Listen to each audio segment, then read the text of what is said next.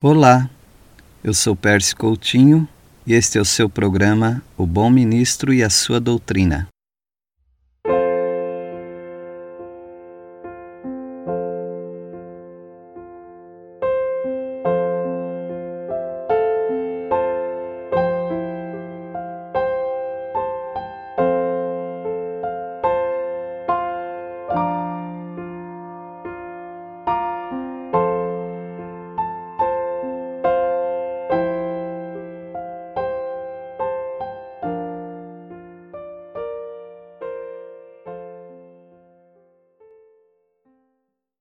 Uma nova compreensão da lei, chegamos em Mateus capítulo 7. Estudamos a parte 1 no capítulo 5, a parte 2 no capítulo 6 e agora a parte 3 de uma nova compreensão da lei, capítulo 7. O Senhor Jesus não daria uma ordem depois a contradiria na pessoa dos apóstolos. Todos sabemos que a sã doutrina não foi preservada somente com doces palavras, mas denunciando severamente os falsos mestres. O próprio Jesus revelava as hipocrisias dos fariseus. Aqui nós temos nos primeiros versículos, no capítulo 7, o julgamento proibido, ou seja, o julgamento temerário, o julgamento precipitado. Não julgueis para que não sejais julgados, pois com o critério com que julgardes sereis julgados, e com a medida com que tiverdes medido, vos medirão também. Porque vês tu o argueiro no olho do teu irmão, porém não reparas na trave que está no teu próprio? Ou como dirás a teu irmão: Deixa-me tirar o argueiro do teu olho quando tens a trave no teu? Hipócrita! Tira primeiro a trave do teu olho, e então verás claramente para tirar o argueiro do olho de teu irmão. Nós não podemos julgar as pessoas? Será que o texto está dizendo isto? Quer dizer que qualquer pessoa em qualquer área do conhecimento pode dar suas opiniões sem serem julgadas?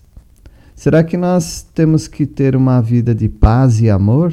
Ouvindo as maiores bobagens e trazendo para nós conhecimentos perigosos que podem colocar inclusive em risco a nossa própria vida ou a nossa própria existência no sentido emocional, espiritual, físico? Será que nós podemos ouvir qualquer doutrina, líderes, pastores, rabinos, padres. Nós temos que aceitar tudo que essas pessoas falam sem julgarmos o conteúdo? Não é isso que Jesus estava falando, porque o próprio Jesus julgou e incentivou, incentivou as pessoas a julgarem o ensino.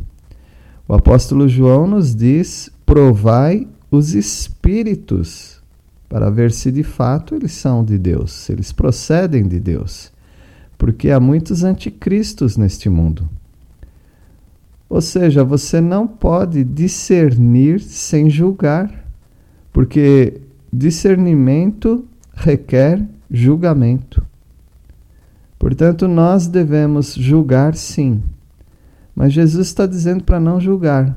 As pessoas falam absurdos e se escondem atrás desse paredão, ou seja, Jesus disse para não julgar. Jesus está dizendo que se você julgar, você vai ser julgado.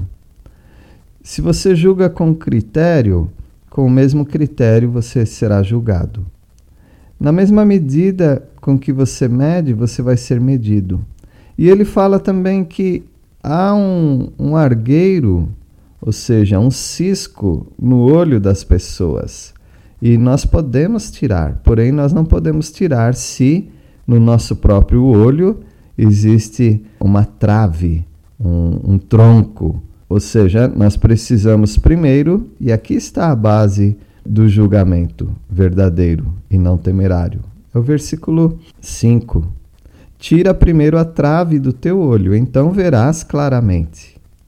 Nota, então, o objetivo não é o silêncio, o objetivo é resolva os seus problemas, resolva as suas dúvidas, resolva as suas convicções, e aí sim você vai ver claramente para poder ajudar as outras pessoas. Não, não simplesmente julgar para destruí-las, mas ajudar as pessoas ou ajudar as pessoas que são vítimas de ensinamentos errados. Dessa maneira, portanto, nós temos a base correta de um julgamento. Ao tirar primeiro a trave do olho para poder ver, nos dá a autoridade de ajudar o próximo. Porém, o investimento em vidas nem sempre é bem sucedido porque os próximos versículos dizem: algumas pessoas são como porcos, e você jogar pérolas santas a esses porcos, você está perdendo um grande investimento. Jesus nos incentiva a orar, a orar de modo insistente.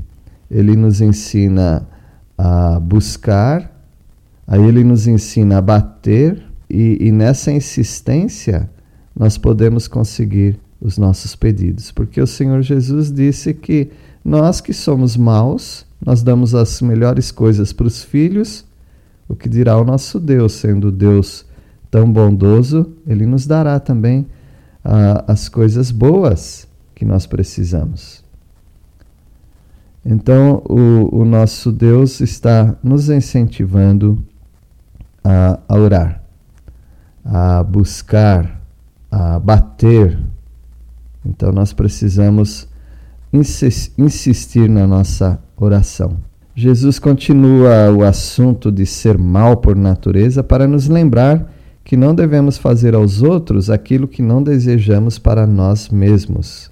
A partir do versículo 13 de Mateus 7, nós descobrimos que é muito fácil descansarmos nas facilidades da vida e na falta de perseguição Uh, aí nós nos sentimos como aqueles que andam no caminho largo, tranquilo, nada nos aperta, nada nos oprime.